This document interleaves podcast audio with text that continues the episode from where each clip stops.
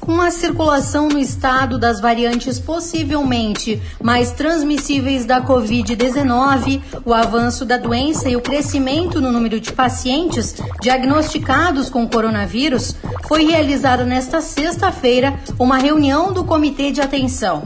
Na oportunidade foram analisados os dados e debatidas ações de combate à doença.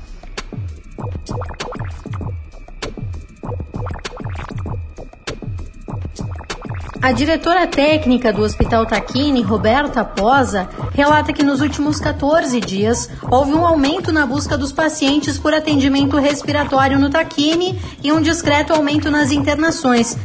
É sobre esse assunto que ela nos fala agora dias a gente veio observando uma tendência de aumento tanto no, na busca dos pacientes para atendimento uh, respiratório na porta do pronto-socorro do Hospital Taquini, a gente observou um discreto aumento nas internações e uma ocupação dos leitos críticos da UTI, que ficou muito próxima uh, de 80% a 85%, especialmente os leitos destinados para esse cuidado respiratório.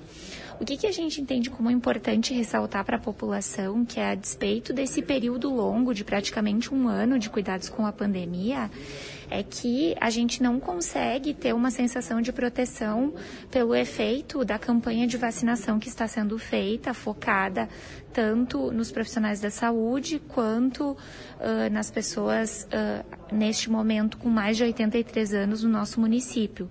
Nós ainda não fechamos um prazo seguro de no mínimo 15 dias dessas, de, desse primeiro grupo vacinado para a gente considerar que essa população estaria começando a ter um nível de proteção. Mas qual é a proteção que está estabelecida nos estudos? É uma proteção para que esses pacientes, se pegarem uh, Covid, eles uh, provavelmente internem menos e provavelmente tenham quadros graves que o levem para UTI. O que, que a gente quer dizer com isso? É muito importante que as pessoas mantenham as precauções, porque o que não pode acontecer é nós termos um grande número de pessoas adoecendo ao mesmo tempo e que isso leve a um colapso do nosso sistema. O que, que significa um colapso? O colapso significa de nós termos múltiplas vítimas e que a gente não tenha capacidade humana, ou seja, técnicos, enfermeiros, médicos, fisioterapeutas, equipe, e nós não temos capacidade física, leitos né, adequados para internação, para UTI. Então a gente reforça os cuidados lá do início da pandemia de que as pessoas se mantenham nas precauções, usem máscara, mantenham-se em ambientes ventilados, procurem higienizar as mãos, né? A secretária de Saúde, Tatiane Misturini Fiorio, também destacou que o aumento na procura por atendimento foi analisado no sistema público de saúde. Nós notamos né, um aumento na procura na, na nossa própria UPA, Unidade de Pronto Atendimento. Esse, essa semana nós tivemos um aumento significativo de atendimentos, uh, um aumento um pouco mais leve na questão das internações, mas isso nos preocupa bastante, porque nós vínhamos de umas duas ou três semanas estabilizados, mas numa estabilidade muito alta e que qualquer avanço rápido neste momento a gente pode ter uma situação crítica uh, na questão de internação hospitalar. Uh, o que, que a gente pede para a população? Uh, a questão da vacinação nós já demos início, mas a gente tem um período longo ainda para concluir, para a gente ter uma proporção da população imunizada, para a gente ter essa segurança. Então, durante esse período, é importantíssimo que as pessoas continuem mantendo todas as, as medidas né, de controle que já estão amplamente divulgadas, que já são conhecidas. Então, é muito importante a continuidade dos ambientes ventilados, a utilização de máscara, o distanciamento, a utilização de álcool gel. É imprescindível que, neste momento, até que a gente consiga avançar mais na vacinação, que a gente consiga manter esses, essas medidas de prevenção. Uh, mas com essa mudança muito brusca que a gente teve na, nesses indicadores, nessa especificamente nessa última semana, nós estamos já com os indicadores desde o início da semana, os indicadores da macro serra uh, de bandeira vermelha.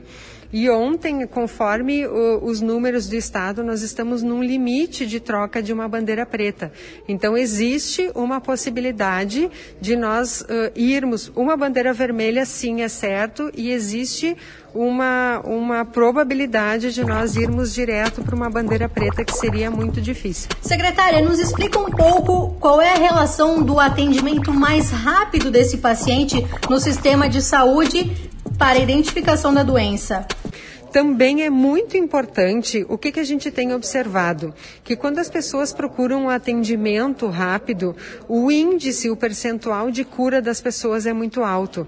Então é importante que as pessoas, aos primeiros sintomas, aos primeiros sinais de uma possível infecção, procurem atendimento médico. Procurem a unidade, procurem a UPA, procurem o pronto-socorro para ter essa avaliação, se for necessário fazer o teste, para que a gente consiga fazer essa identificação identificação o quanto antes e iniciar esse tratamento, porque a gente uh, já tem números expressivos né, de uma, um percentual de cura muito elevado quando as pessoas procuram esse atendimento uh, mais rapidamente. Neste cerca de um ano de combate ao coronavírus, a Serra ampliou o número de leitos disponíveis, passando de 155 para 299 leitos. Em Bento Gonçalves, o número de leitos de UTI foi ampliado de 20 para 45.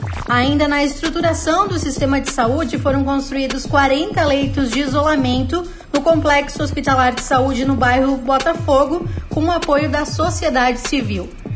Acompanhe as informações da Prefeitura de Bento Gonçalves no site www.bentogonçalves.rs.gov.br ou nas nossas redes sociais no arroba Prefeitura Bento.